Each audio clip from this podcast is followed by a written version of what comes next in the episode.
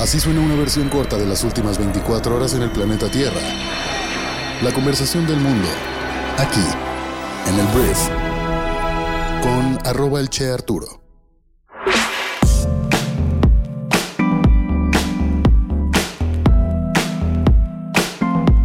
Muy buenos días, bienvenidas, bienvenidos a esto que es el Brief para este miércoles 9 de agosto. Yo soy Arturo Salazar, soy tu anfitrión y uno de los fundadores de Briefy, y en este podcast vas a informarte con un resumen de las noticias que debes conocer el día de hoy para ser una persona bien informada. El Brief es traído a ti por Briefy, nuestra plataforma educativa que es tu MBA de bolsillo, es tu maestría en administración de empresas de bolsillo. Lo que quiere decir esto es que vas a poder prepararte para ser un mejor o una mejor líder de negocios invirtiendo 15 minutos al día con las lecciones, los libros resumidos y las noticias y tendencias más importantes del mundo en un mismo lugar, resumido, sintetizado para que lo consumas muy rápidamente. Entonces, muchísimas gracias por estar aquí y vamos a comenzar con esto, que es el brief. Arranquemos hablando de México y tenemos que hablar del presidente Andrés Manuel López Obrador, que ayer estaba bastante molesto el presidente y manifestó su descontento al acusar que hay intentos por silenciarlo. Esta declaración surge tras la decisión del juez Martín Santos de otorgar una suspensión provisional a Xochitl Gálvez, para que no pueda exponer ningún tipo de comentario en contra de la senadora Gálvez. Durante su conferencia, AMLO señaló que presentará una denuncia formal ante el Consejo de la Judicatura Federal en contra de este juez Santos Pérez. Principal queja del presidente se centra en lo que considera una actuación sectaria, ilegal, injusta y politiquera por parte del magistrado. AMLO espera que, tras su denuncia, el Consejo de la Judicatura Federal tome acciones con respecto a la conducta y decisiones del juez Santos Pérez, y ayer sacó ya un historial el presidente de México, pues de todas las decisiones que ha tomado este juez en contra de su causa o de los proyectos que él está proponiendo a través de la 4T. Y este es solo un capítulo más de la tensión o de las tensiones entre el Ejecutivo y el Poder Judicial de nuestro país, pero bueno, AMLO se va en contra del juez y ahí le va todo el aparato gubernamental. Ahora, hablando de Xochitl Galvez, el día de ayer, la candidata del Frente Amplio por México le lanzó un mensaje a AMLO que es no me va a doblar.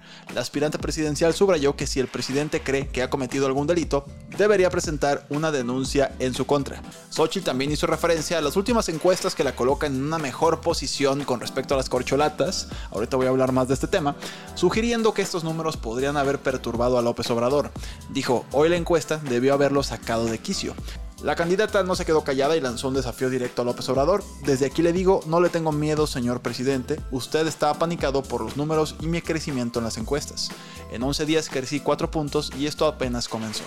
Finalmente Xochitl aseguró que el presidente no encontrará nada comprometedor en sus cuentas bancarias. Entonces, esto, yo creo que el presidente con estos eh, mensajes solamente le da popularidad a Xochitl y ahorita vamos a hablar de la encuesta.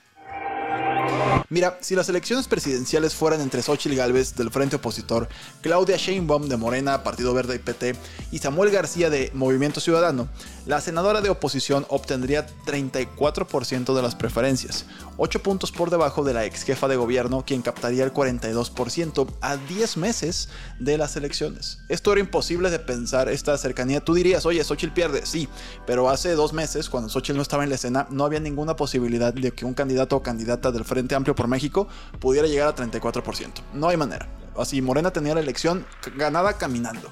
Hablando de Samuel García, gobernador de Nuevo León, quedaría en un distante tercer lugar con 8%, mientras que el 16% de las personas entrevistadas son indecisos, no se definen por ninguna de las opciones. Todo esto lo revela la más reciente encuesta del financiero, realizada el 28 y 29 de julio a 500 personas. Comparada con la medición del pasado 18 de julio, Xochitl avanzó 4 puntos en las preferencias, mientras que el apoyo a Sheinbaum se movió un punto hacia adelante. En este escenario hipotético, el abanderado naranja se mantuvo en 8%, o sea, Samuel, mientras que la proporción de indefinidos bajó del 21 al 16%. Esto significa que el avance de Xochitl Galvez se dio principalmente por electores que apenas dos semanas atrás no tenían ninguna preferencia y ahora van con Xochitl. Y ahí todavía queda pues, un buen porcentaje de indecisos.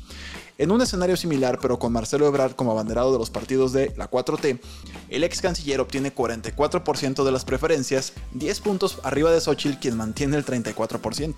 La diferencia entre ellos a mediados de julio era de 12 puntos, entonces Xochitl también le acorta distancia a Marcelo Ebrard. Es interesante esto porque si Marcelo resulta ser un mejor candidato para competir con Xochitl, esto va a ponerse interesante adentro de Morena, ¿sabes?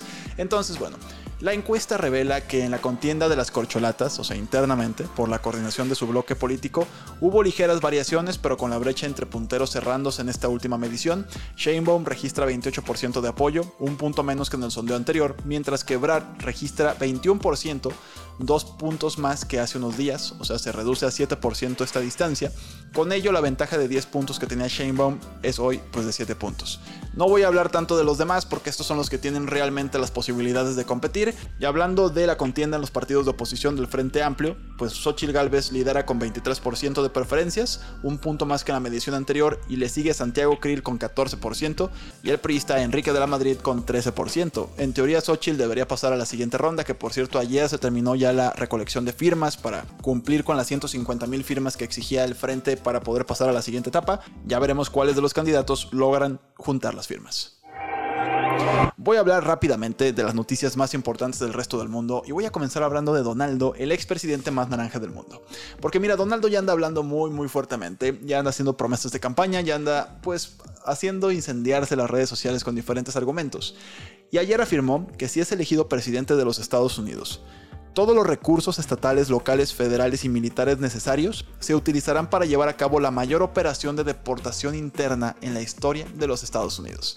Se va a quedar Estados Unidos pelón de migrantes según Donald Trump, que me queda claro que es un discurso que gusta mucho entre los republicanos, pero que también creo yo que hay personas moderadas que votaron por él en la primera vez que fue candidato, que probablemente esto no les funcione. Yo no sé si a Donaldo le va a alcanzar para volver a ser presidente, con las pues con todo lo que ya carga, ¿sabes? Yo creo que la primera vez que gana, que le gana Hillary Clinton, lo hizo más fácilmente, la segunda vez pues obviamente perdió y yo creo que ahora está todavía más desgastado. Me queda claro que sus votantes duros, su votación dura, está muy comprometida para votar con él, pero no estoy tan seguro que a la hora de que compites de uno contra otro, Joe Biden contra Trump, sea tan evidente que ese es el mejor mensaje, pero bueno, seguramente su campaña y su equipo saben cosas que yo no sé.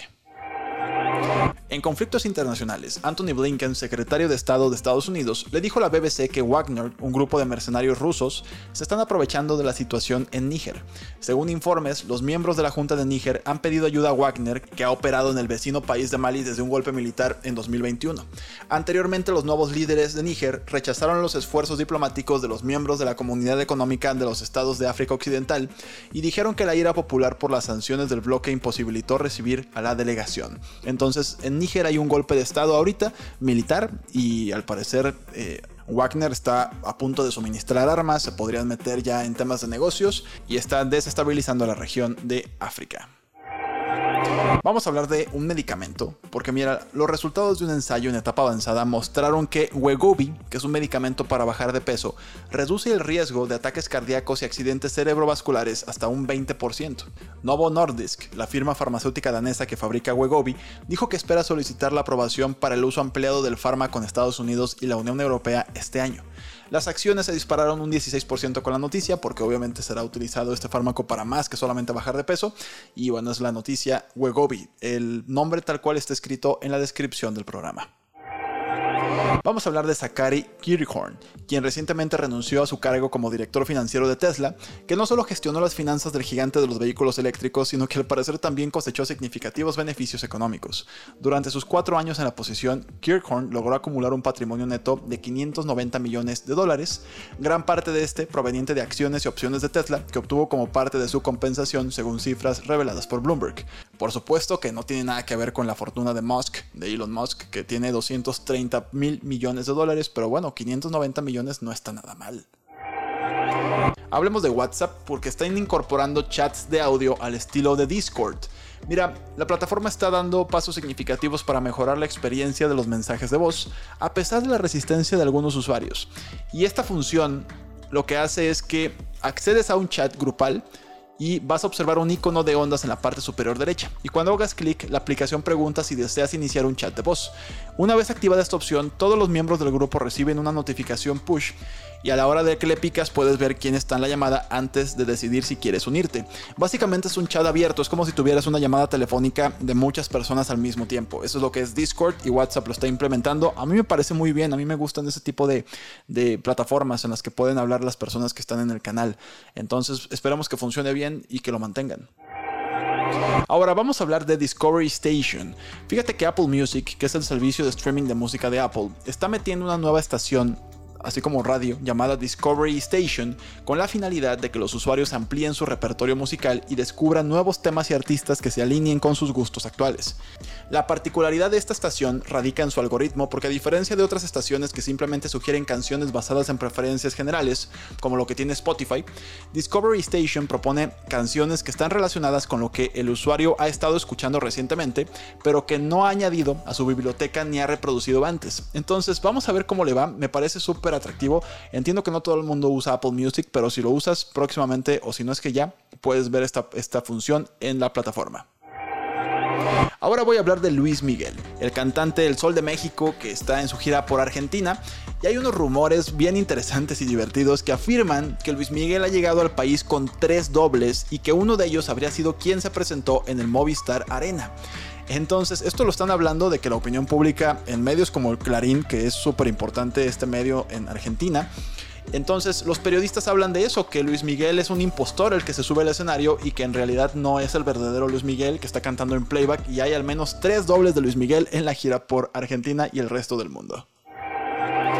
Para todos nuestros suscriptores de Briefy, les recomiendo que pasen a leer o escuchar una lección que se llama Cómo atraer a los accionistas correctos y potenciar tu negocio. Te tomará alrededor de 3 minutos de tu tiempo leer o escuchar esta lección y como ya lo dije está de forma exclusiva para nuestros suscriptores de nuestro MBA de bolsillo. Si quieres acceder por cierto a Briefy durante 90 días totalmente gratis, escríbenos a hola.briefy.com y te daremos las instrucciones para que lo hagas con muchísimo gusto. Muchísimas gracias por haber estado aquí. Esta fue la conversación del mundo para este miércoles y nos escuchamos el día de mañana en la siguiente edición de esto que es el brief. Yo soy Arturo. Adiós.